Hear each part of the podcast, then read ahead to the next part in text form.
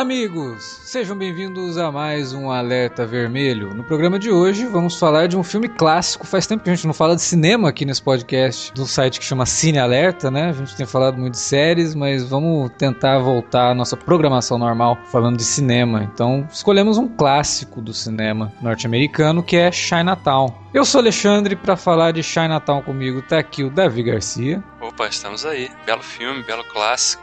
Envelheceu muitíssimo bem. Wilker Medeiros de volta aqui com a gente para falar de cinema. É, quando vocês resolvem falar de cinema, eu volto, né? Mas não é só por conta disso, não. Colocou Polanski no meio, né, cara? Tem que aparecer, é obrigação. Tá vendo? O Wilker só participa aqui por interesse, quando é pra falar de coisa que... que absurdo. É, não pode falar assim, pô, tô naquele podcast sobre o Polanski, né? Então. E também com a gente, Felipe Pereira. Vamos lá, vamos lá, vamos lá. Vamos tô lá. Com, tô, tô com um chapéu igual do, do, do Jake Kitts. Ô, oh, aquele chapéu é legal, cara. Aquele muito chapéu é muito louco, né? É. Bom, gente, vamos falar de Chinatown logo depois da vinhetinha.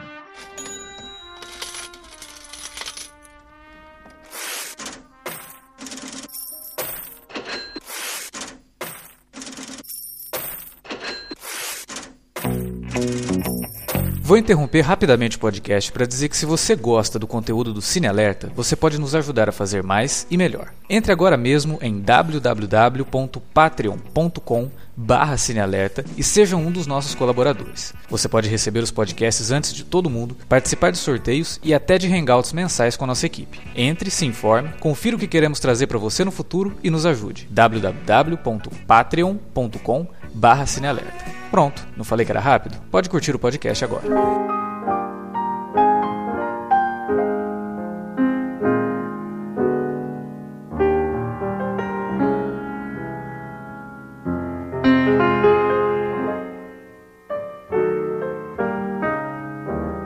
Chinatown é um filme de 1974, dirigido por Roman Polanski, com roteiro de Robert Town, com um elenco incrível, né? Jack Nicholson, Faye Dunaway, John Huston. Conseguiram John Huston para fazer um filme no ar em que ele não estava por trás da câmera, né? Que ele estava ali atuando. Mas antes da gente falar de Chinatown, talvez você esteja chegando agora aqui no Cine Alerta, não conhece os nossos outros podcasts, porque nós já falamos de filme no ar aqui em outras ocasiões, mas sempre vale aquela relembrada, né? Aquela passada rápida pelo que, que é o cinema no ar, né? O que, que é o filme no ar. Quando, quando se fala em filme noir, muita gente imagina que ele é um gênero, né? O cinema noir é um, um gênero de, de, filme como é ficção científica, é, como é drama, como é suspense, terror. E na verdade não é bem assim, né? O noir, na verdade, ele é uma estética. E é uma estética que, na sua maior parte, foi acrescentada a filmes policiais feitos entre o final dos anos 30 até o finalzinho dos anos 40. Ali pegou um pouquinho dos anos 50, mas a boom né, do noir ele, ele estava ali entre o finalzinho dos anos 30 e final dos anos 40.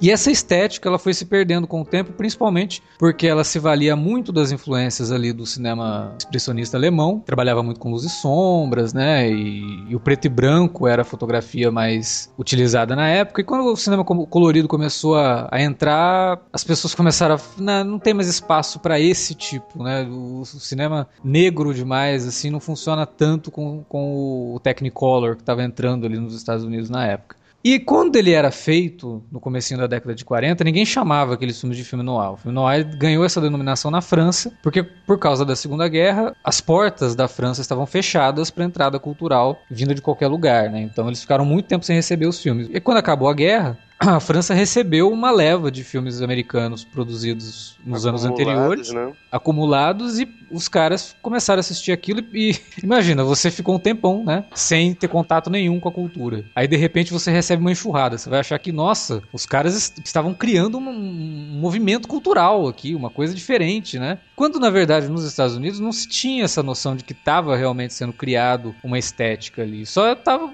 pessoal seguia o que os outros faziam. Algumas obras de arte são melhor analisadas se você dá um passo para trás e vê ela como, como um todo, né? Os franceses tiveram essa oportunidade. E Sim. assim, os franceses, ficar bem claro, né, posteriormente determinaram que aquele cinema do Nelson Pereira dos Santos, do Glauber Rocha, seria o chamado cinema novo. Depois entraria Arnaldo Jabot, é, Sarraceni, toda essa, essa galera. Os, os franceses também foram as primeiras plateias a, a aceitarem o Clint Eastwood como um grande diretor já lá no início início da carreira, muito antes dele começar a ser um cara oscarizável enquanto diretor, entendeu? Então, a, a escola da têm... crítica cinematográfica francesa é maravilhosa, né? Sim, a, a própria carreira do cinema, que, que além de, de, ser formada por críticos e jornalistas, era formada por cineastas, né? O François Truffaut e o, e o Godard têm matérias jornalísticas absurdas. O Truffaut, inclusive, tem, tem um trabalho com o Hitchcock absurdo. E Sim, também, Hitchcock foi, foi reconhecido como gênio exatamente pela carreira do cinema, antes até dessa entrevista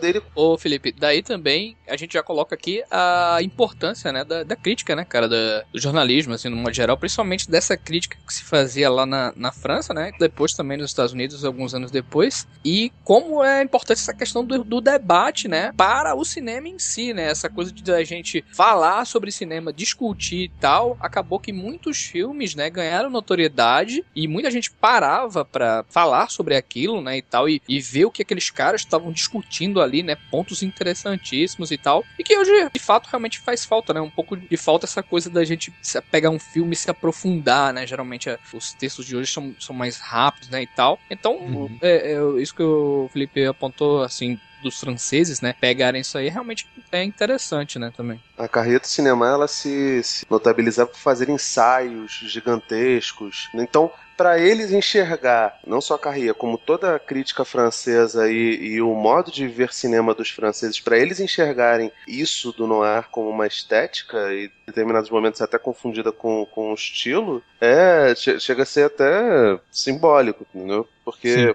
Realmente, né? Se alguém teria que, que descobrir ali um movimento, seriam os franceses. Hum. E muitos é. movimentos, na verdade, não nascem, não nascem, né, cara? Assim, tipo, esses movimentos, essas coisas, né, essas tendências acabam surgindo de repente, né? Quando vai ver ali, tem muita gente fazendo coisas parecidas. Falando disso, me lembrou o Chaves falando na aula que, ah, Cristóvão falando, Colombo falou pra, pra rainha que tinha muita vontade de descobrir a América.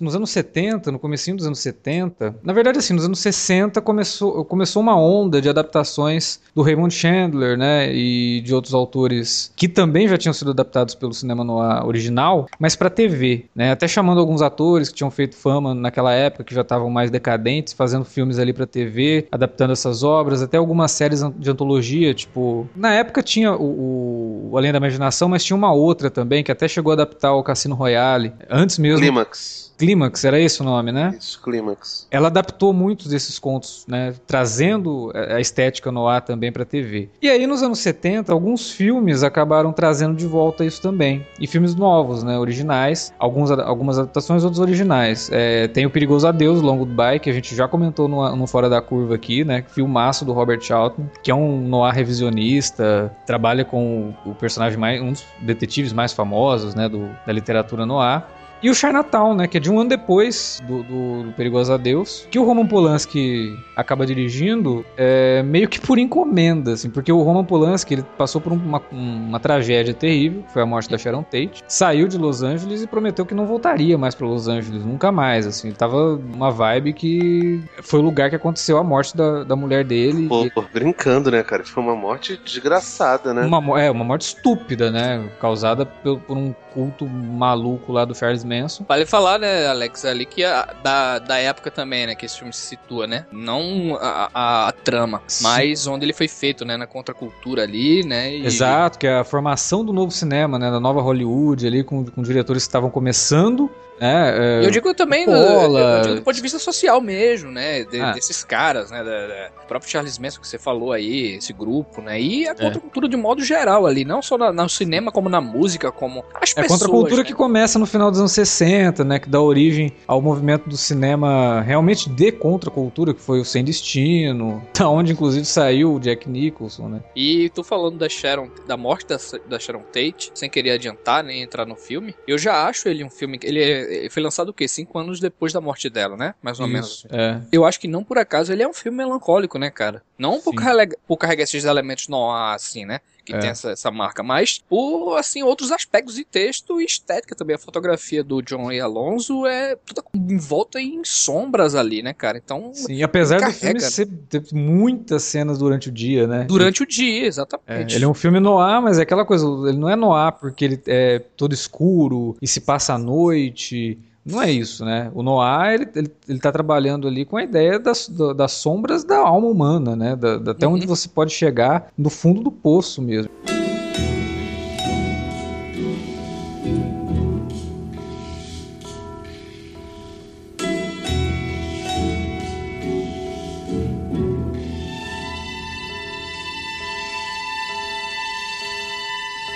Bom, para quem não assistiu Chinatown, é óbvio que a gente vai falar de alguns spoilers do filme. Então, se você não assistiu, ouça o podcast por sua conta e risco, mas a gente recomenda que você dê uma paradinha aí, vai lá, assista o filme, volta. Aí você não vai ter problema com spoiler, porque realmente o filme tem algumas revelações no final que podem ser prejudicadas aí se você souber antes sobre o que, que é. Beleza? Vamos falar um pouco da origem, né, da ideia de Chinatown, da onde que surgiu isso, por que, que o, o, Robert Town resolveu escrever esse roteiro. O Robert Town, na época, ele, ele era um roteirista iniciante, né? Em 71, o Robert Evans, que depois acabou produzindo o Chinatown, ofereceu para ele 175 mil dólares para escrever o roteiro do Grande Gatsby. Só que o Town resolveu que não, não quero porque eu tô começando agora. Aquele lá eu... com a Mia Farrow, é, Alex? Exatamente, exatamente. E ele falou, não quero porque eu tô começando agora. E se eu errar, eu não quero ficar conhecido como o cara que cagou na obra do Fitzgerald. Hum, Aí o Robert Evans até fala um pouco do, do Town, falando que, citando essa história, falando que, tipo, ele, ele era um cara tão centrado no que ele queria fazer, que o dinheiro para ele não era uma coisa prioritária, por mais que ele precisasse do dinheiro. É, o Town dividia apartamento com o Jack Nicholson. Os dois passaram muito aperto juntos, assim, tipo, o Jack Nicholson sendo rejeitado por um monte de papel, né? É, um monte de gente falando para ele, e ele devendo no banco, e o pessoal do banco, pô, tá na hora de você arrumar um trabalho de verdade, que você tá querendo trabalhar de ator, larga disso, que você não leva jeito, não sei o quê. E o Townley tava com uma ideia de escrever um filme no ar, de fazer uma trilogia sobre a história de Los Angeles, que seriam três filmes, cada um dos filmes se passaria um período totalmente diferente de tempo, acompanhando esse personagem, né, o detetive Jake Gitz, que o, a ideia dele era, era bem avant-garde, assim, né, tipo, ele queria fazer um, os roteiros e esperar passar o tempo na vida real mesmo, tipo, o próximo filme vai se passar 11 anos depois do primeiro, então eu quero esperar 11 anos para fazer o filme para o personagem envelhecer junto e, e, ficar com esse tempo, realmente as pessoas sentirem esse tempo, né? Falou, ó, vou escrever esse personagem pro Jack Nicholson. Falou pro Jack Nicholson, o Jack Nicholson achou a ideia legal, ok, vamos lá, escreve, né? O Jack Nicholson tava numa de que, pô, cara, faz aí, né? Se a gente conseguir fazer o filme, beleza. E uma das coisas que mais incentivou o, o Town a falar sobre Chinatown no primeiro é porque ele tinha um amigo que era policial em Chinatown, né? Diz que ele perguntou pra esse amigo o que, que ele fazia lá em Chinatown. E esse amigo dele falou, não faço nada. Aí ele, peraí, como assim? ser policial, trabalha em Chinatown e não faz nada. Ele falou, é, eu não posso fazer nada, porque é, a cultura deles, é, a gente não consegue entrar nessa cultura. Então, às vezes a gente acha que está ajudando, na verdade tá atrapalhando, e eles não gostam de ter a gente ali, mas a gente precisa ficar ali porque é o nosso trabalho, mas a gente não pode fazer nada, porque a gente não sabe o que fazer. E aí ele ficou pensando nisso, ele falou, cara, que ideia maluca, que troço fascinante, né? Porque você pode ter o melhor policial do mundo, o cara mais bem intencionado, e as boas intenções dele não valem nada. É, alô Rio. É por aí, né? Mas qualquer lugar, né? Não é só. Essa regra aí vale hoje em dia para muitos lugares, né? É, é, mas, é, porque... o maior exemplo, né, cara, do Brasil, né? Que a gente tem aí direto descarado. São vários lugares, é, são vários lugares, mas a gente tem um exemplo que envolve corrupção, né? Que o policial tá de mãos atadas porque o traficante está envolvido com o político e aí você não pode fazer nada porque né, tem muito dinheiro. Em Natal era uma coisa diferente, era uma coisa cultural mesmo. Os caras eles, não, eles nem se arriscavam a fazer alguma coisa porque eles não sabiam a reação do povo. Você vê uma briga e você vai tentar apartar a briga e não era uma briga, né? e, e os caras mas beleza, vou ficar neutro. É melhor eu não fazer nada. E adquiriam essa, essa característica mesmo de deixar acontecer. O Jake Gitz, ele fala no filme, em determinado momento lá, que uh, alguém pergunta pra ele: Ah, mas o que, que você fazia lá em Natal? Ele, o mínimo possível. e é bem isso, porque você não, não tinha realmente o que fazer. E o filme trabalha com a ideia do, do Gitz sendo um cara que aconteceu alguma coisa com ele em Natal que fez com que ele saísse da polícia, virasse um detetive particular. E essa coisa que aconteceu com ele em Natal é uma coisa que ele carrega para a vida dele. Foi uma tragédia, alguma coisa, alguém morreu ou alguém se feriu muito gravemente e ele até hoje fica com essa, com essa carga de, de algo ruim que aconteceu em Chinatown. Então, o nome do filme ser Chinatown não é porque ele se passa em Chinatown, não é porque vai ter um caso em Chinatown, né? Os chineses envolvidos no filme são os empregados da personagem da Faye Dunaway. E é, na verdade, uma atmosfera que o nome Chinatown evoca na mente do Jake Gitz, né? Cara, isso é, eu acho muito complexo isso. Acho, o título do filme já, já demonstra que é um filme que tá num outro patamar, né? Ele não é óbvio. E quando você assiste ao filme, você tá, por que isso chama Chinatown? E você vai entendendo aos poucos, né? E, é, e, é um filme multifacetado, né? Porque ele, ele não tá contando uma história só, né? Sim. Ele tá contando algumas histórias que se cruzam, né? E justamente com essa coisa do cara buscar não se envolver, é, desde quando o filme começa e ele fica ali quando ele é abordado pela mulher que se identifica como a esposa, né, tentando contratar os serviços dele para investigar que o seu marido estava tendo um caso, ele fala assim, olha, você ama o seu marido, né? Ela, sim, então faz o seguinte, vai para casa, esquece isso. Isso aí nunca vai, isso aí nunca dá certo isso daí, né? Que é uma característica interessante porque ele, o trabalho dele era esse, né? É. Então ele meio que. Você não fica até na dúvida se aquilo era uma estratégia que ele sempre usava ou se ele sim. realmente estava sendo honesto naquele. naquele Você já estava tão saco cheio de ser visto como um detetive de divórcio, né? Aquela coisa. Exatamente. Não, e talvez pode até pode ser até que o trauma dele venha de algo é. assim também, né? E... Uma tragédia, sei lá, a mulher se matou. Isso, essa questão que o Davi fala também da, de, de ser um filme multifacetado e tal, denota também a qualidade do roteiro do Towney, né, cara? Porque Sim. esse filme, assim, obviamente tem, claro, né, a veia lá do Polanski, né? O trabalho artístico dele, direção, que a gente vai falar mais, mas é, o roteiro é muito rico, né? Cheio de elementos, né? Tem muitas daquelas pistas e tal, né? Algumas delas falsas. Diálogos incríveis, né, cara? Tem um diálogo num restaurante também que é fantástico. É, várias situações inusitadas, né? E ele mistura é, justamente o noir ao thriller, né, cara? Aquele coisa meio Hitchcockiano, né? Que a gente sempre fala aqui que tipo quer pegar um personagem e colocar numa situação totalmente inusitada e dali Isso. acontecendo várias e várias e várias coisas, né, cara? É, o, o Town fala que ele se baseou, ele e o Polanski depois também, que ele se baseou realmente na literatura policial do Raymond Chandler, que era uma, uma literatura em primeira pessoa. E o filme todo ele é contado sob o ponto de vista do, do, do Jake Gitz, né? Eu acho que não tem nenhuma cena, né, nenhuma sequência no filme que o Gitz não esteja envolvido. E o Polanski foi genial numa coisa, de acompanhar o Gitz sempre com a câmera atrás dele. Ele, o, o Gitz está sempre andando durante o filme e a câmera está atrás dele. Então o que a gente está vendo é o que o Gitz está vendo. A gente está vendo muito sob o ponto de vista dele. É, e isso, narrativamente, acaba enriquecendo mais ainda o filme, porque você vê que é um filme que trabalha com o psicológico de um cara que está totalmente quebrado, né, e que vai descobrindo coisas que ele realmente não estava preparado para descobrir. Né? A ideia de que você, por mais bem intencionado que você esteja, você não está pronto para fazer isso, ela permeia o filme todo, né? Porque quando chega lá no final, daqui a pouco a gente fala mais sobre isso, mas ele descobre tudo que aconteceu, cara, a expressão dele é a nossa, né? De espectador, caraca, é, aliás, é isso? A gente vai falar mais do final na frente, mas é inevitável, cara. Quando, quando a revelação surge, eu lembro imediatamente do, do Incêndios Villeneuve também, que tem uma, Villeneuve, né? uma virada parecida, mais ou menos, no final, né? Uhum. é mais seco lá, né? Lá é mais. É, sim, sim. É mais pesado, inclusive, é. também. Não, eu, não, eu lembro da reação que eu tive quando eu vi Chinatown pela primeira vez. Que chegou nessa parte, eu fiquei assim, atordoado, cara. Cara. Ele é um filme que faz você se sentir assim meio mal, né, cara? É. Eu falei, ele é meio melancólico mesmo, né? E, e o final dele, inclusive, colabora com isso, né? Porque eu... Acho genial também, né? A cena do filme, assim, as é. cenas de impacto, né? Grandes sacadas do Polanski, aquele o lance da, da, da, buzina, né, cara, no carro e hum. tal. Eu acho que sim, tem sim. muita coisa emblemática, né? No Não, filme, a gente fica de longe, né? A câmera fica parada, né? Sim. Ele te diz que ela morreu só com o barulho da buzina, cara. Isso é, é sensacional, cara. Isso aí é. é... Isso é cinema, entendeu? Isso é. Quando se fala de magia do cinema, é disso que a gente tá falando, entendeu? É você conseguir tirar do espectador uma reação num take só. Você nem tá vendo o que tá acontecendo, cara. Você só ouve uma coisa que você sabe que aconteceu. É, de acabar ali, você sabe, saber exatamente o que tinha acontecido. Isso. Isso. É. Complementando até o que o Alex estava falando, né, em relação a essa questão do ponto de vista do, do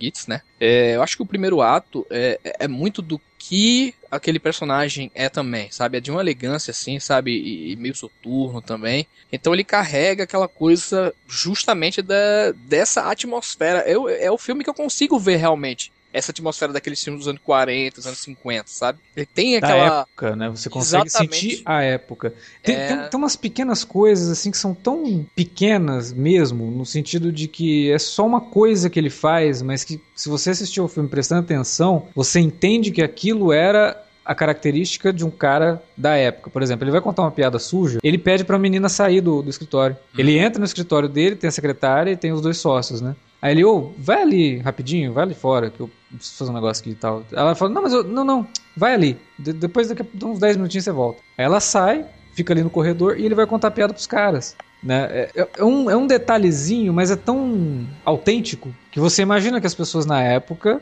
os homens e as mulheres eles tinham um comportamento que era esperado deles da sociedade e que os homens jamais contariam uma piada suja dessa pra uma mulher. Mas ao mesmo tempo você tem uma outra passagem quando surge a revelação da, da ligação da, da, da, da personagem da Faye Dunaway lá com a garota, né? Que ele fala a verdade, né? É fala a verdade. Aí ela fala, minha irmã. Aí dá um tapa nela, né? Aí é que tá. Essa foi uma cena que o Town, quando escreveu, entrou em discussão com o Polanski por causa disso. Falava, cara, mas ele a gente tratou o cara como herói, de certa forma, assim, porque ele tá realmente disposto a fazer a coisa certa. E ele, ele, vai, ele é tão disposto a fazer a coisa certa que ele, de novo, causa a morte dela, porque ele poderia muito bem ter pego ela quando ele descobre tudo e ter levado ela embora, mas ele resolve ir atrás do, do pai dela, resolve saber o que tá, por que, que ele fez aquilo, porque ele matou o marido dela, né? E ele perde um tempão com isso, mas porque ele tava querendo ser o herói. Então, cara, ele vai bater nela. Aí o Polanski fala pra ele: não, essa revelação ela é tão intrínseca na personagem, tá tão presa nela e ela, entre aspas, se acostumou com a ideia de que ela não pode contar isso para ninguém, que ele só vai conseguir tirar isso dela na, na agressão. Mas é realmente um,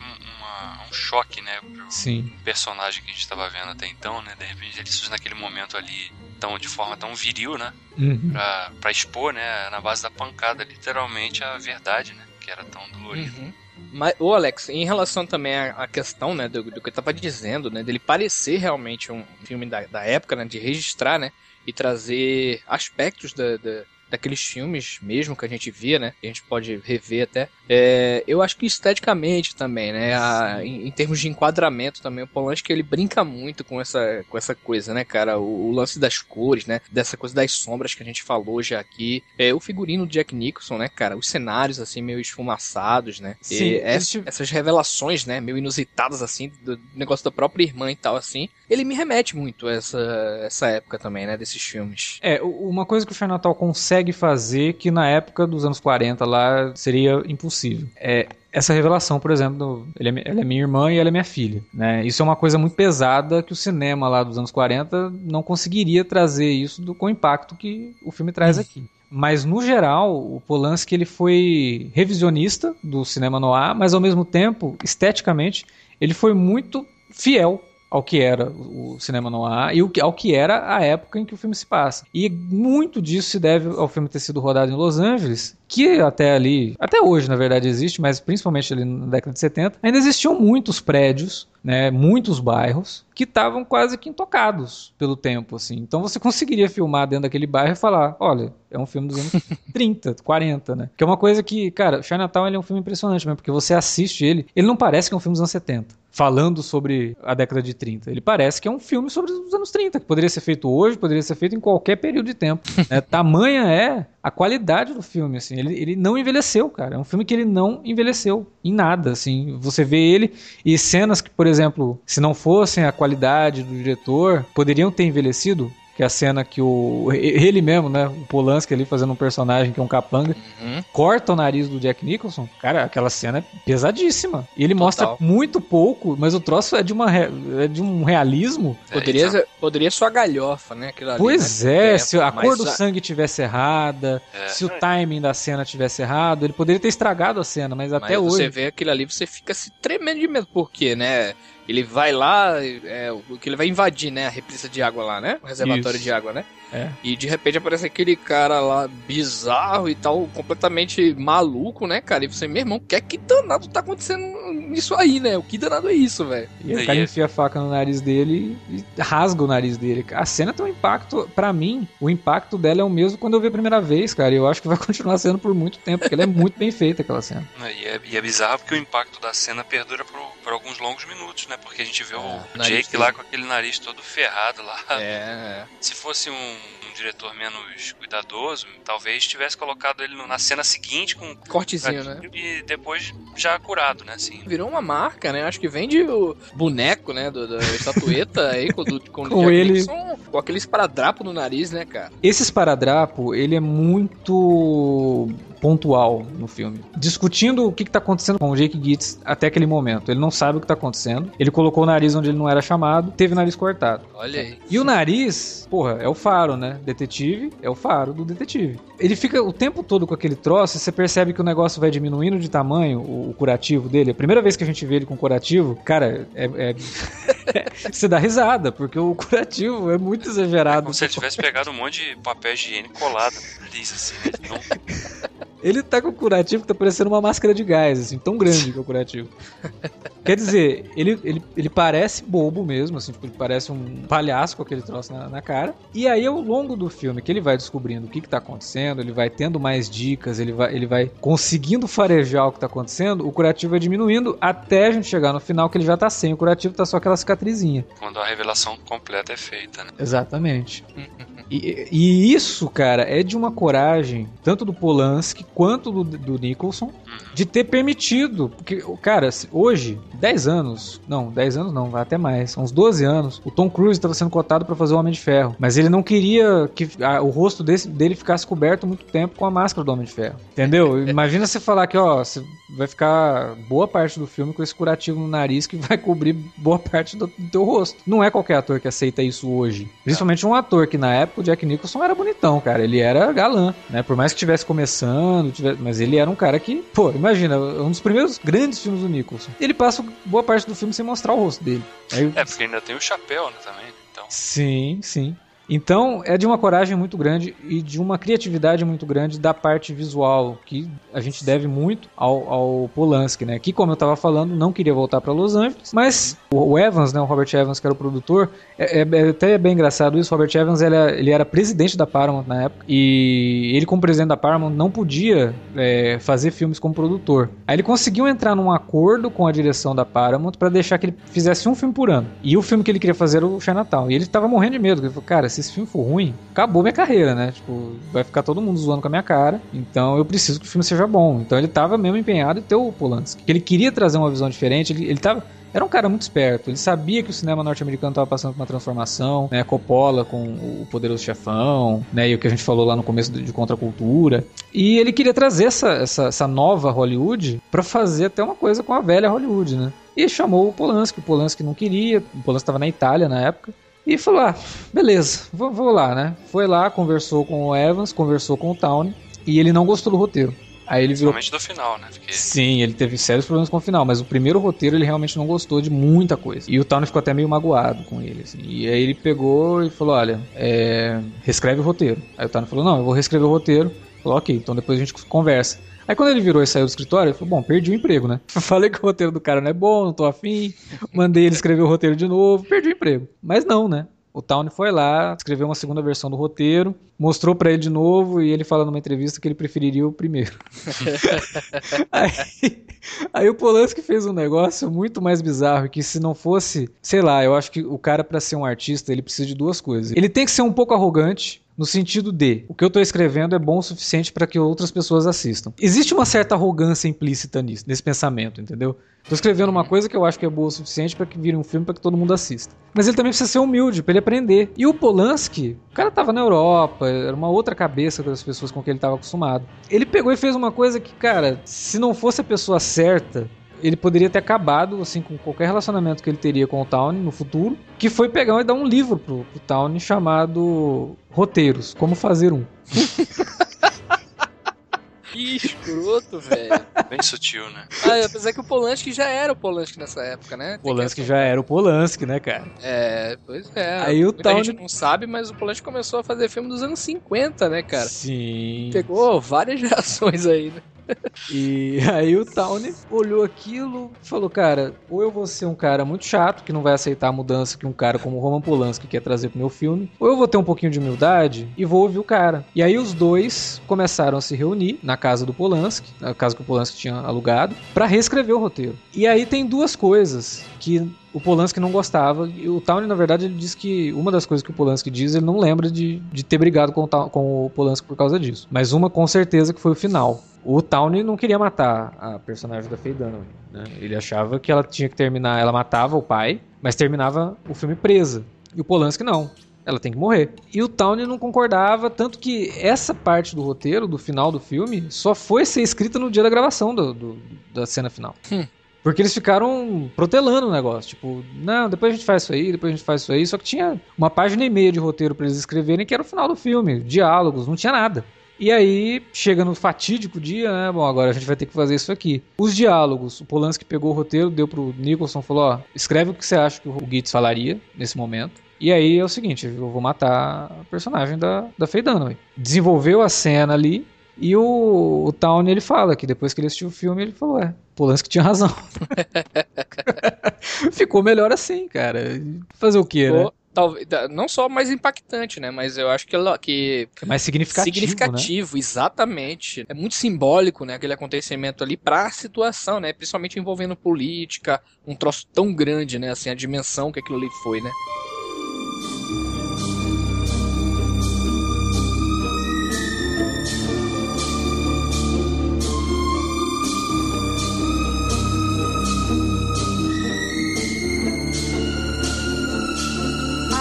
Como eu tinha falado no começo, o Chinatown era para ter sido três filmes falando sobre a história de Los Angeles, né? E o Town, ele estudou bastante sobre a história de Los Angeles. O personagem do Murray, por exemplo, ele é baseado num cara mesmo que chamava Mulholland, que inclusive é o cara que deu o nome ao Mulholland Drive, né? Mulholland Drive, né? É. é. E tem um outro filme no ar também que chama Mulholland Falls. É um filme no ar bem legal dos anos 90, inclusive. Eu, eu recomendo bem esse filme. Tem o Nick Nolte, o John Malkovich. É muito bom esse filme. E esse cara, ele ajudou realmente a construir Los Angeles, a construir a, a base, né, as fundações de Los Angeles na, na questão de água e energia, né. E o Towne usa isso mesmo, assim, é, é fictício, toda a situação é fictícia, mas com um pezinho na realidade, né. Muito que se comenta no filme, assim, é realmente, Los Angeles foi construída daquela forma, passando por cima de, dos nativos, né, desviando o curso do, de rio para ir para outro lugar, para poder é, aumentar a cidade. E principalmente fazendo obras para atender interesses de, de, corporações ou de pessoas que então, já tinham muito dinheiro também. Né? Exato, o Town conta que uma das coisas que motivou ele a falar sobre esse aspecto político da, da, da, da evolução de Los Angeles era uma lei da época lá que ele foi, ele viu a lei, achou um absurdo, né? E tava um movimento assim para que os, os vereadores não votassem na lei, porque a lei era absurda. E aí ele foi na Câmara para conversar com um dos vereadores que seria responsável, votar né, a favor da lei. E aí o cara virou para ele, olhou e falou: Olha, o texto dessa lei é tão absurdo, tão absurdo, tão inconstitucional, que eu vou votar a favor, porque eu sei que ela não vai passar em última instância. O Town ficou. Tipo, imagina, meu mundo caiu, né? Eu não acredito que o cara acabou de falar isso pra mim. O troço é tão absurdo que eu vou votar a favor? Como assim?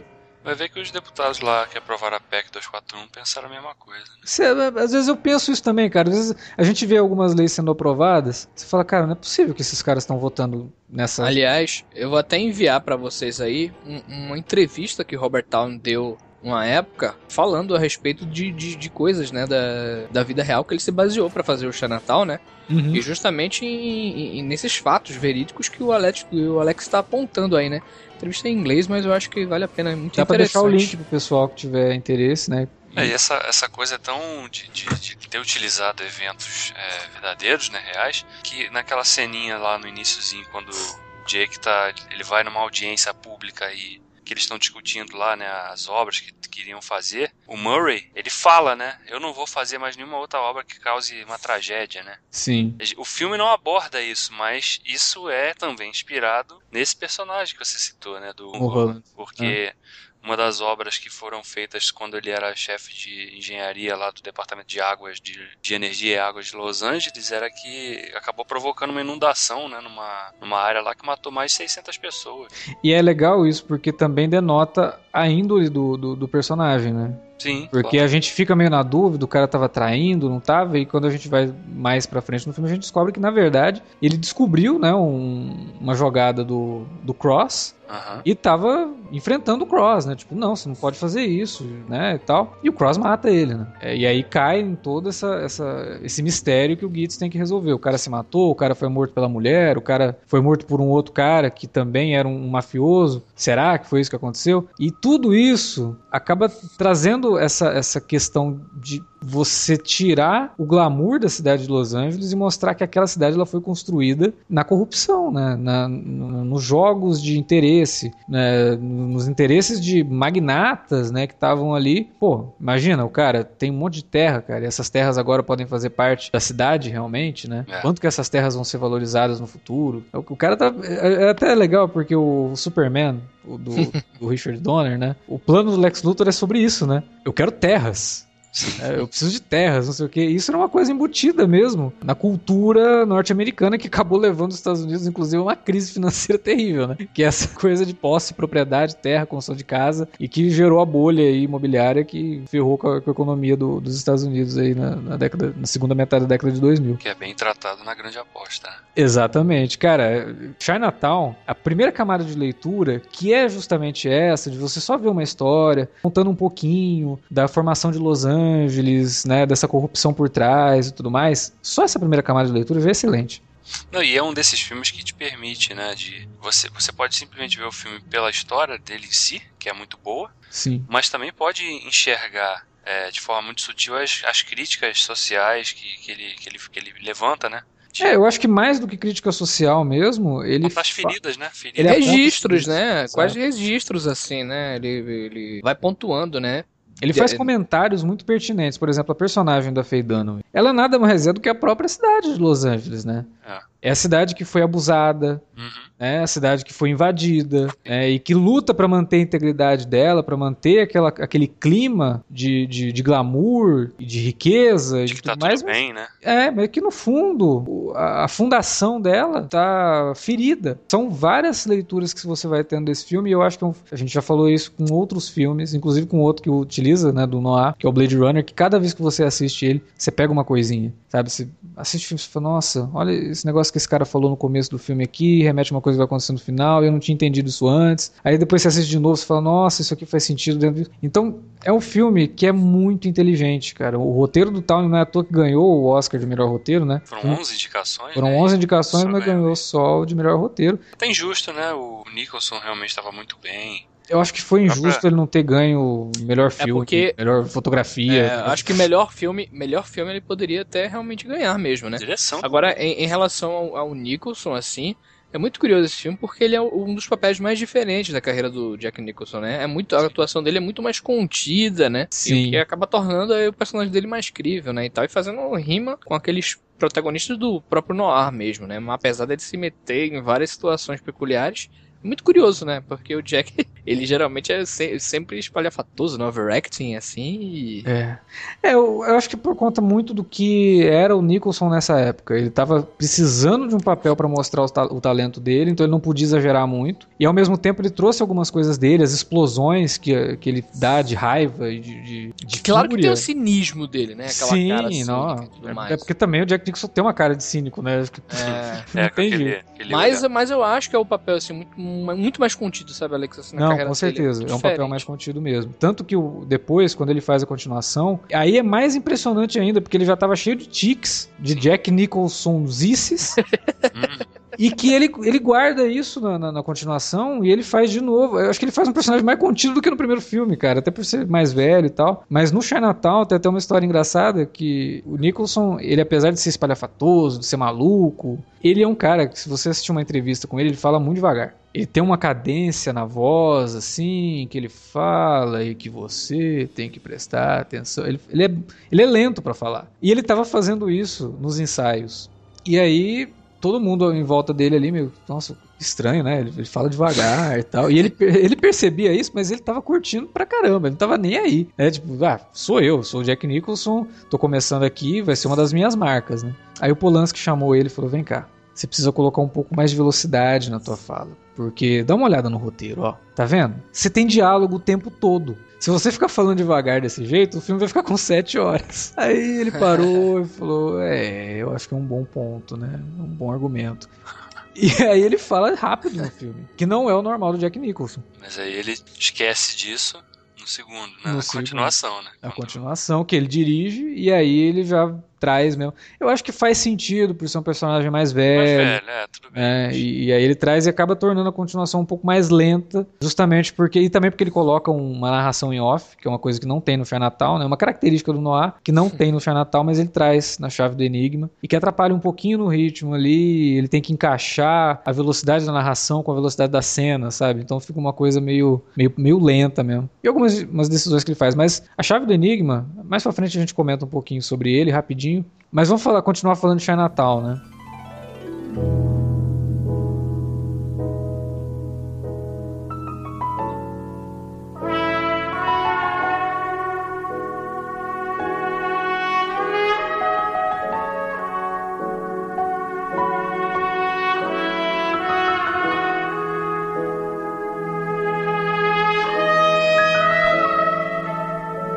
Cara, outra coisa no elenco que eu acho fabulosa é o John Huston. O John Huston, né? Que peso ele traz, né, cara? Cara, é impressionante. Né?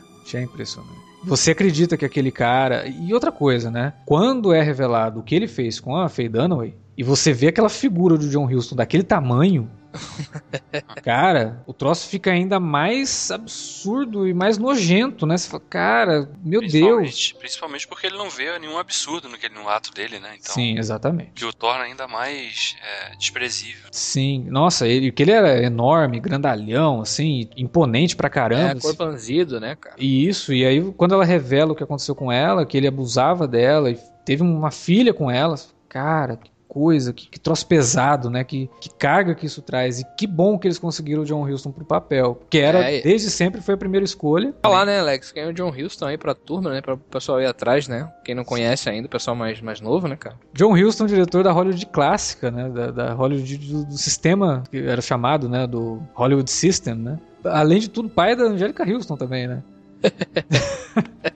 quem não conhece, ele fez um dos filmes no ar mais clássicos, mais assim, do gênero, né? todos. né? É. é. o Falcão Maltese, né? A Relíquia Macabra, na verdade. é, tipo, eu sei que o nome do filme é Maltese Falcon, mas no Brasil ele chama Relíquia Macabra, que eu posso é. fazer.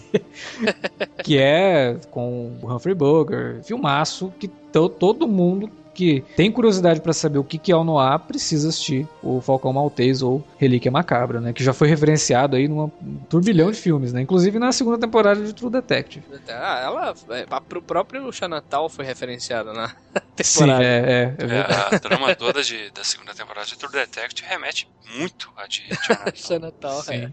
sim. Mas e aí você conseguir um cara desse que tem toda essa história, né? Que carrega tudo isso para fazer um cara que ajudou a construir Los Angeles. É tudo, tudo milimetricamente pensado no filme, assim, que isso torna tudo muito mais interessante. O John Huston é uma grata contribuição do filme e a Faye Dunaway, né? Eu Na acho... época incrível, incrível essa mulher também, cara. Ela, ela é incrível, ela traz também pra personagem dela uma fragilidade, ao mesmo tempo que traz uma força, né, muito grande. É, mistério, muito mistério. Assim, mistério assim, que é a Femme Fatale, né, cara? A Femme Fatale que, geralmente no final do filme Noir, a Femme, a Femme Fatale é a culpada, e aqui no Natal ela era a vítima o tempo todo, né? E o Natal dentro desse, dessa ideia dela ser a vítima e de como que tudo se desenrola por causa dela, né? Ele é um filme até para os padrões da época, com certos tons assim de feminismo, né? Porque o herói principal, ele é homem, mas se ela morre por causa dele, como eu falei lá atrás, porque uhum. ele tinha que ter deixado as coisas acontecerem, ter realmente, olha, foge, mas não, ele quer controlar a situação.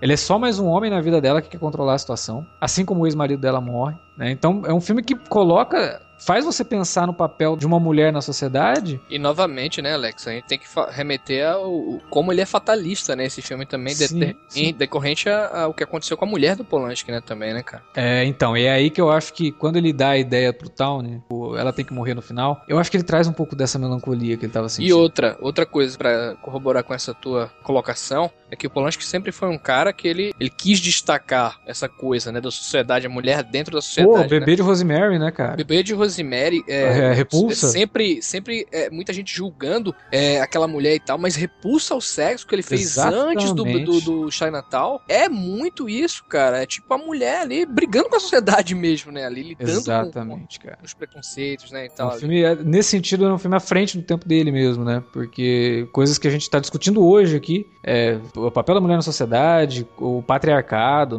toda, toda essa, essa, esse turbilhão de, de situações que as, que as mulheres finalmente estão conseguindo trazer à tona de uma forma. Gente, prestem atenção nisso, sabe? O Polanski já tá, fez na, lá no, no, no Chinatown, tocou no dedo da ferida e enfiou o dedo na ferida, assim, tipo, olha que coisa terrível. Que quando você vê, você sabe que casos assim existem, cara, né? De pais que abusam da filha até o ponto de chegar a ter filhos com a própria filha, sabe? E até hoje, né, Alex? Até hoje. E, e, e, assim, não é que é pior, mas de uma forma assim mais absurda ainda, alta sociedade, né, cara?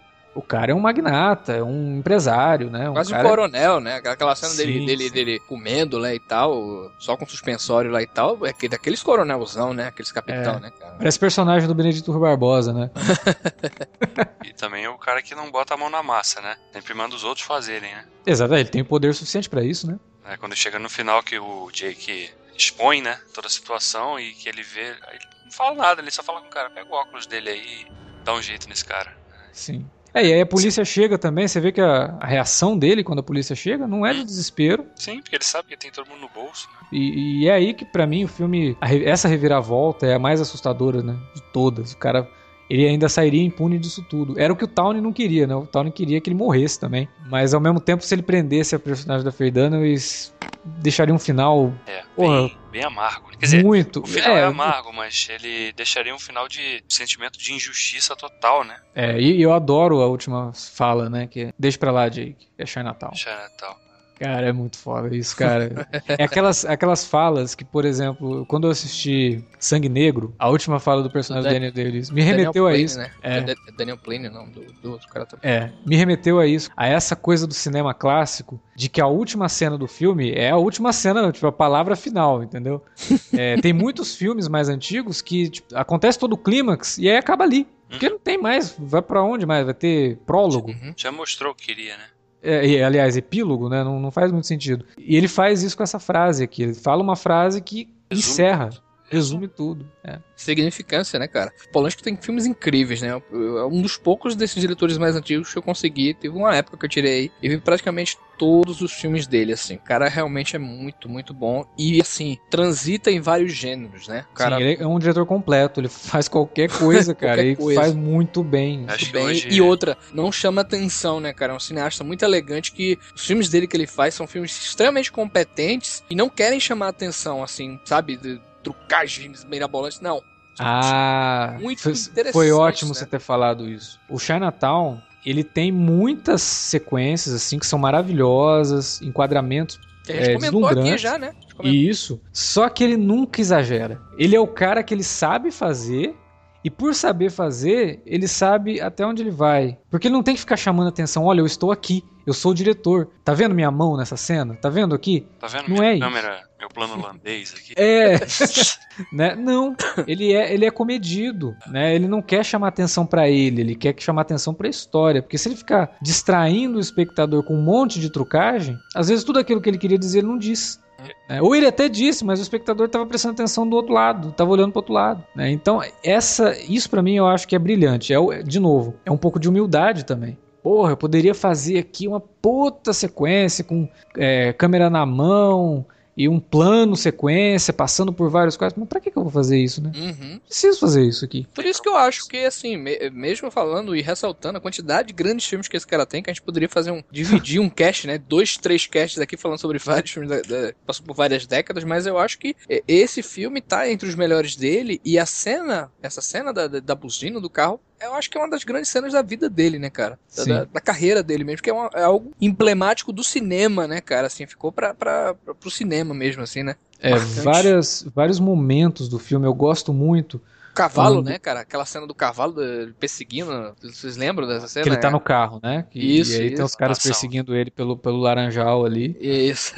Mas eh, tem uma cena que eu acho lindíssima e estipula muito bem a atmosfera do filme, que é logo no começo, que ele persegue o Murray. E o Murray vai lá naquele rio que tá seco. Uhum. E ele fica de longe, Sim. com o binóculo, observando ali. E ele tá de dia, né, cara? Tipo, não, como é que você vai se esconder de dia, né?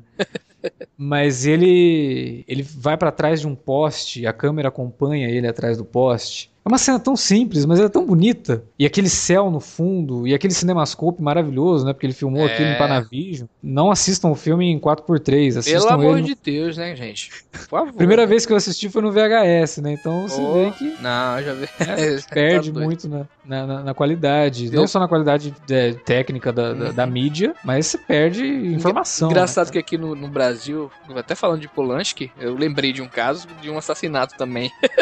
desses, dessas coisas assim de home video, que o pianista nunca foi lançado, né, cara, aqui em um widescreen, né? É assim, normal, é sempre aquela, é aquela, aquela coisa cortada dos dois lados, né, cara? E ele tá em 16 por 9 no, no, no DVD, se não me engano, né? Ele não tá isso, no... Isso, isso. É, fica um quadradão lá, né? Nojento, né? Outra curiosidade, o Polanski considera o melhor filme dele o pianista.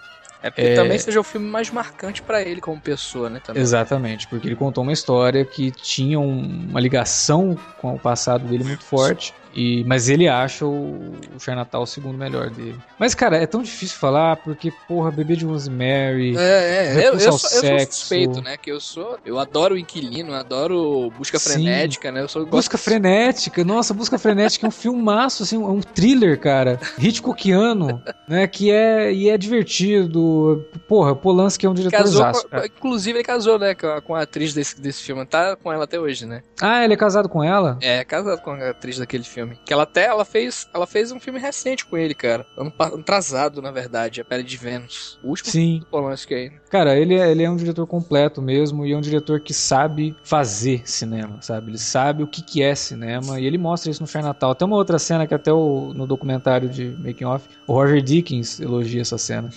é que é uma, é uma cena, assim, termos de enquadramento, ela é maravilhosa, que é quando a Faye Dunaway vai na casa do mordomo dela, né, que tá a filha dela ali, e você, ele coloca a câmera do outro lado da rua e você vê a casa, você vê a garagem, que tá super longe da casa, aí ela entra com o carro, e isso é tudo num take só, ela entra com o carro na garagem, sai do carro e vai até a porta da casa, o mordomo abre, ela entra. É impossível você contar essa história num formato que não seja widescreen, né? E aí, de repente, o carro do Jake entra na frente da casa, assim, cobre a, a câmera. Aí a câmera sobe e o Jake sai do carro.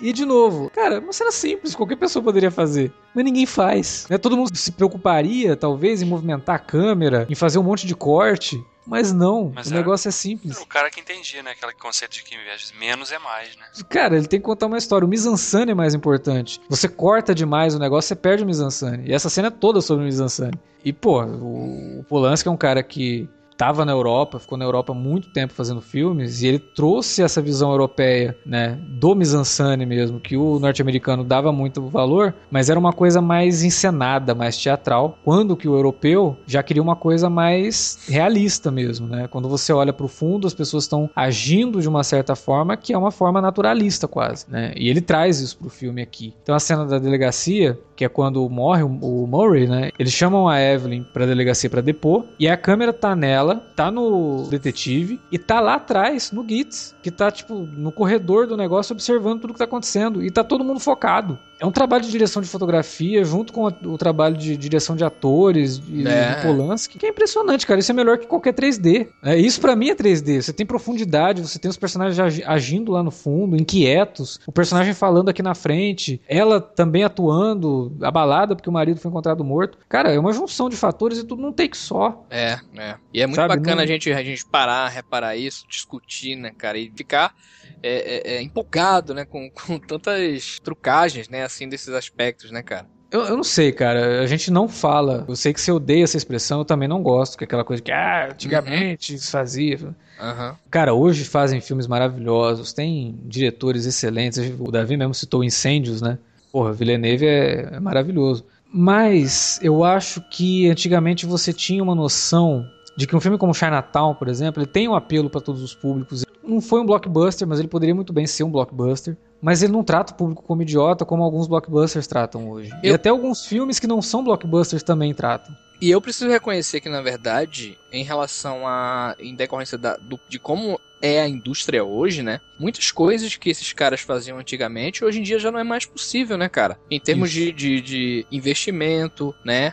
É, de divulgação e discussão realmente que a gente falou aqui, até da importância da crítica cinematográfica. Até hoje isso aí é meio que defasado, ninguém mais para pra falar, né, comentar que nem fazia antigamente, discutir. E o Chinatown é justamente de uma época em que Hollywood deu os melhores frutos, né, cara, em termos de é. cinema, né? Deu, deu, a década é, de é 70 um, ali, é essa segunda metade da década de 70 é uma coisa impressionante. Né? Pois é, a década de 70 em Hollywood realmente é inegavelmente assim a grande época é, do cinema de Hollywood, né? Talvez a gente não volte mais a ter grandes filmes que nem essa época, até por conta, como a gente falou, era tudo ali, né? Não só o cinema, mas a música, tudo mais. E as pessoas estavam investidas em fazer coisas que saíssem do convencional. Uhum.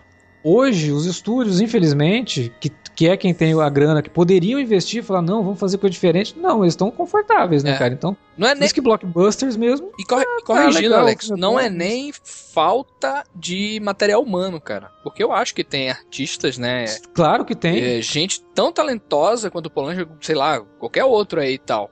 A questão é você investir. A gente viu um tempo desse aí, o Terrence Malick, cara, com problema para fazer filme. Terence Malick, fala sério, mano. O Paul Thomas Anderson teve que pegar negócio do governo aí, do, do edital, pra, pra fazer filme. É um tipo de diretor sério, que, pra mim, cara, poderia fazer filme. Você pode fazer filme ruim, você pode fazer o filme que você quiser. Tó. Tô aqui, ó, tô te dando dinheiro pra você fazer. E não, é, e não é aquela coisa, aquela, aquela desculpa, né? Não, é só, a, gente, a gente tem esses filmes bocóis aí, um monte de filme ruim, porque esses caras bons, com, esse, com a grana desses filmes, esses caras podem fazer os outros filmes bons, mas o apoio é zero, né, desses grandes estúdios, né? Esses não, braços, muito pelo né? contrário, né, cara? A gente sabe que esses diretores, Paul Thomas Anderson, que você acabou de citar agora, cara, ele não precisa de 300 milhões pra fazer um filme.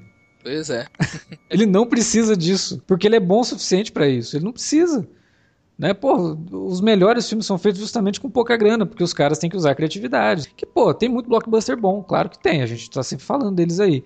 Mas são aqueles filmes que a gente assiste, termina de ver, legal, bacana, qual o próximo agora. Não são filmes sabe? que daqui a. quando fizerem 40 e tantos anos, alguém vai estar. Tá... Você conta no dedo, cara, os filmes que saem hoje, que, sabe, daqui 20 anos, não precisa nem ser 40, não, cara. Daqui 20 anos que alguém vai lembrar desse filme. Fé Natal tá aí, filme de 74.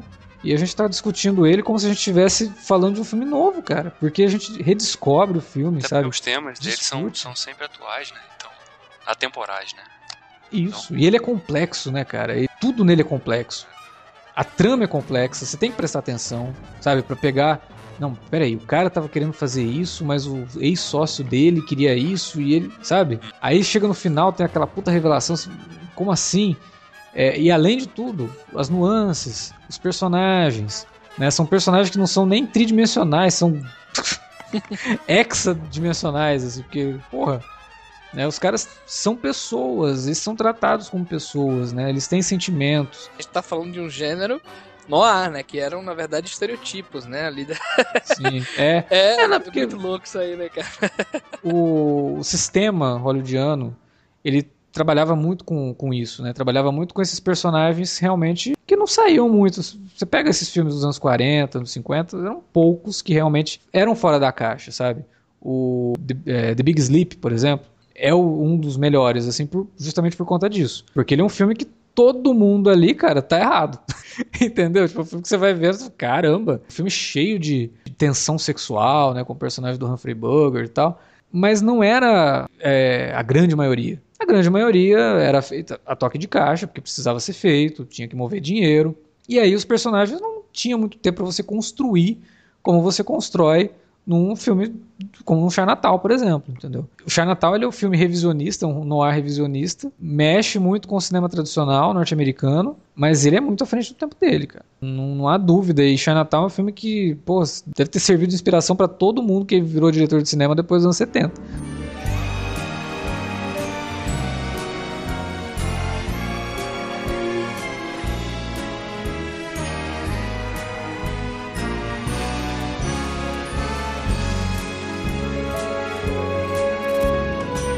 Pô, a gente falou tanto que o Felipe né, ficou quietinho. Não, gente, não é. O Felipe, no meio da gravação, caiu a conexão dele. Não conseguiu voltar porque faltou luz lá no Rio de Janeiro. Né? Alô, próximo prefeito do Rio. Né? Vamos. É, já é, uma, é um, um sneak peek. É um sneak trevas. peek do, que, do, do futuro. Trevas que viram. Então, né, fica o recado aí. Felipe, infelizmente, não, não pôde continuar e tava, pô, ele começou tão empolgado.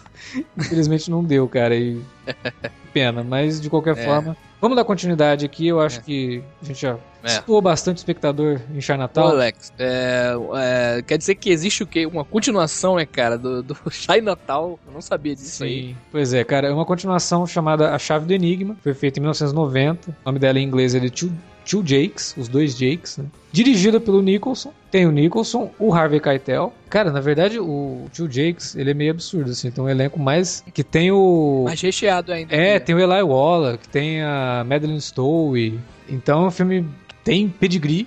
Tem uma direção de fotografia maravilhosa do Vilmos Gigmond. Mestre Vilmos, Mestre, né, cara? cara. Que mestre. faleceu, né, cara, recentemente aí, Exatamente. né? Exatamente. Deus Vilmos, um dos meus, eu acho que eu acho que é o meu cinematógrafo favorito, né? E a direção de fotografia desse filme é um dos grandes atrativos, na verdade. O, o Nicholson, ele é um, um, diretor razoável, consegue ali fazer algumas coisas direitinho. Eu acho a direção dele até bem elegante no filme. Ele não tenta em momento nenhum falar, ah, eu vou fazer o que o Polanski fez. Ele não tem essa, essa pretensão porque ele sabe que ele não é o Polanski. Ele pega algumas coisas que o Polanski fez, como por exemplo a ideia da câmera sempre perseguir o Jake e tal, ele faz isso no filme também. Mas em alguns momentos ele dá uma derrapadinha ali e tal. É, ele é bem simplista, mas quando ele também resolve derrapar, ele derruba é, a gente tava falando aqui em off, né? Eu não vi o filme ainda, e o Davi tá dizendo, porra, o filme é meio chato, é meio chato mesmo, Davi? O problema para mim é que ele, ele tenta repetir muitos dos temas do Chinatown, mas sem a mesma grande. mesmo sem, sem o mesmo significado, o mesmo peso.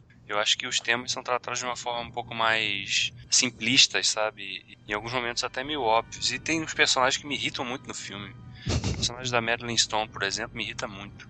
Ela é meio deslocada mesmo, ela não tem muito sentido. E ela tá totalmente over, cara. O tempo todo ela tá over. Eu sei que a personagem dela até pede isso, porque é uma mulher descontrolada, mas em alguns momentos fica claramente muito over. Isso, isso me tira do filme. É, eu, eu gosto, eu vou, vou, dizer assim que eu gosto do Tio Jakes. É, acho um filme neo-noir, né? Levando essa, essa, nomenclatura aí em consideração. Como neo-noir, ele é até bom. Só que aquilo que a gente falou, pô, o Natal ele não parece que é um filme dos anos 70 falando sobre os anos 30. Ele só parece que é um filme situado nos anos 30. O Tio Jakes, infelizmente, não tem isso, porque ele realmente parece um filme do começo dos anos 90 falando sobre os anos 40. É, ele realmente dá o salto que o Robert Town queria, né, de, de tempo. O Jack Nicholson tá mais velho, ele tá mais e esse, por isso que eu falei, esse daqui é mais surpreendente ainda, porque aqui o Jack Nicholson já tinha todos aqueles maneirismos dele e ele consegue se segurar. Ele tá muito contido né, na, na, na atuação. Mas o filme dá, umas derrapadas, cara. Mas eu, eu, gosto. Ele é um filme que ele, ele, sim fala de algumas coisas. Até onde você vai para poder fazer justiça. Tipo, até onde a justiça vale a pena se o que tá envolvido é o amor, sabe? É, e ele fala uma coisa no começo que eu adoro, assim, tipo, os policiais veem as coisas no preto e branco da cor do carro deles. Né? E o mundo não é assim, né? Uhum. É, eu gosto disso, eu gosto dessa. Isso é muito no ar, né? De você mostrar as duas faces da coisa, falar, ó, não é só isso que você tá vendo, tem mais aqui. Eu gosto do personagem do Harvey Keitel, porque ele começa o filme como uma vítima e de repente dá uma reviravolta, e depois no final dá uma outra reviravolta que você acaba ficando até com pena do cara. é, e, e, esteticamente, para mim, o filme é impecável. Eu adoro mesmo, não só a direção de fotografia, mas a direção de arte. A reconstrução de época, acho perfeito feita. Uh, os cenários assim são grandiosos, muito bonitos mesmo. É um filme de estética bonito de ver. Eu fiquei surpreso, né? Porque agora que eu vi saber, né, cara? Puta elenco, vimos dirigindo a fotografia. Uou, impressionante, velho. Não, não, você, não, você não é o único, cara, porque eu vi o filme, eu também não conhecia esse filme. quando a gente, né, quando o Alex falou, pô, vamos, vamos gravar do Chinatown, falou, beleza, ótima desculpa para rever o filme. Ah, esse ideia também a gente vê a continuação. Hã? Continuação? Aí que eu fui ver o filme, cara. Fui conhecer o filme, porque eu também Caramba, o Ellie Watch, cara, tá no filme. O Wallet tá, tá nesse filme também, cara. Tá, tá nesse filme. É porque é, o Jack Nicholson, ele é um cara muito bem conectado, entendeu? É. Não, e também o Vilmons é parceirão do, do, do, Robert Altman, né? O, o, o Ellie Wallet é parceirão do Robert Altman, né? E o Vilmons é parceirão do, é. do Robert Altman também, né? Pode que de novo, vou até lembrar o pessoal, a gente tem um podcast sobre o Noah do Altman, que é maravilhoso também, que vocês têm que conhecer isso. o podcast e o filme. A gente vai deixar no link do, do post aí. Mas é, é sério, só, só a pontuação novamente aí, sem querer ser babão demais e tal do cara. Mas merece realmente para pessoal aí que quiser tiver curiosidade de conhecer o trabalho bizarro, né? Assim, mas por favor, vão atrás dos filmes que o que o Vilmans é, dirigiu a fotografia aí, cara. Tem grandes trabalhos, contatos imediatos, Franca Tirador, Um Tiro na Noite. Tá, tá é lindo aquele filme que ele é, fez. É, putz, Um Tiro na Noite é. Porra, é, é, incrível. Um trabalho, um cara assim, você quer saber diretor de fotografia fodão, vá atrás dele se você se interessa por essa área, né? É, e ele traz muito de, de, cor, sabe, no filme, que é uma coisa que o, o Polanski não queria no Chinatown, que até falaram para ele de seguir um pouco o que foi feito no Poderoso Chefão, de colocar uma cor mais estilizada no filme. Ele, não, eu quero tudo mais natural mesmo, quero cores marrom, mas dentro do, do cenário e com os atores, e não colocar um filtro ou colocar um gel, né, na, na iluminação. E aqui não, né? o Vilmos faz exatamente isso. Ele deixa tudo mais estilizado, mas faz o filme ser lindo mesmo, cara. O pôster desse filme, cara, eu queria muito o pôster desse filme gigante na minha parede, assim. Porque, cara, é uma ilustração linda e que você vê aquele pôster e fala, nossa, esse filme tem que ser, fazer jus ao, ao Noir mesmo, né? e faz nesse sentido, cara. É um filme... É porque o primeiro pôster, ele já, ele, ele, ele, ele é parecido com isso, com esse pôster do segundo, né? Era também uma ilustração daqueles filmes no ar também, que é isso. desenhado, né? A mão lá e isso. tal, né?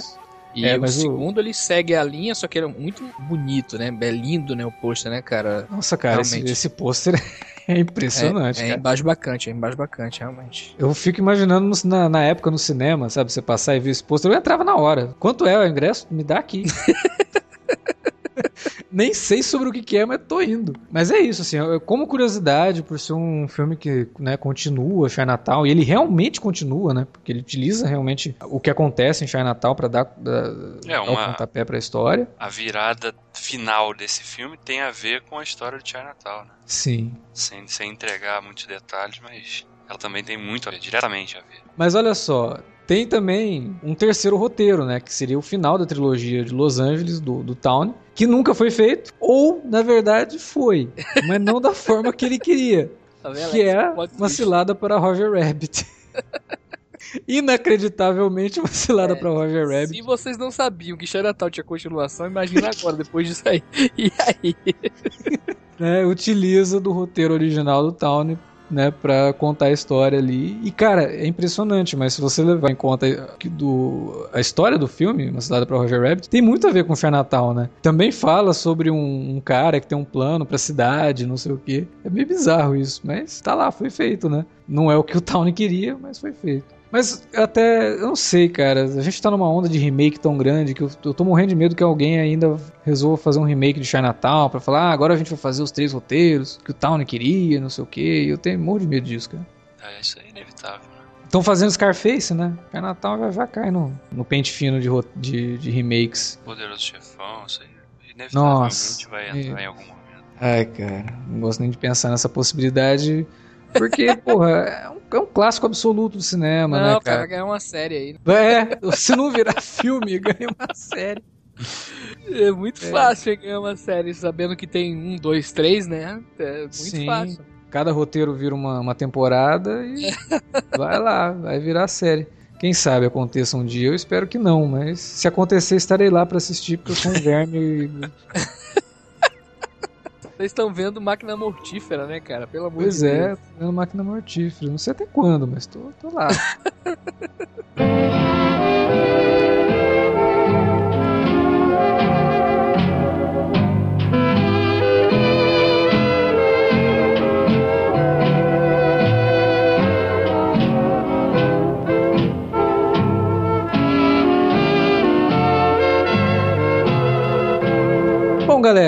falamos bastante sobre Chinatown. A gente espera que, se você não tenha assistido ao filme, tenha resolvido ouvir o podcast. Tomou um monte de spoiler, mas a gente espera que tenha também despertado a tua curiosidade em assistir, porque é um clássico, merece ser conhecido e deve fazer parte né, do, do da bagagem cultural de todo cinéfilo aí, porque, porra, filme é essencial de quem assistiu, a gente espera um retorno, né? Então, se você gosta de Chinatown, assistiu ao filme, tem alguma curiosidade, né, que a gente não comentou aqui, alguma coisa que a gente não falou aqui, fala pra gente na área de comentários ou manda um e-mail para alertavermelho@cinealerta.com.br. Estamos nas redes sociais, facebook.com.br cinealerta ou arroba cinealerta no Twitter. Utilize as redes para divulgar o nosso trabalho.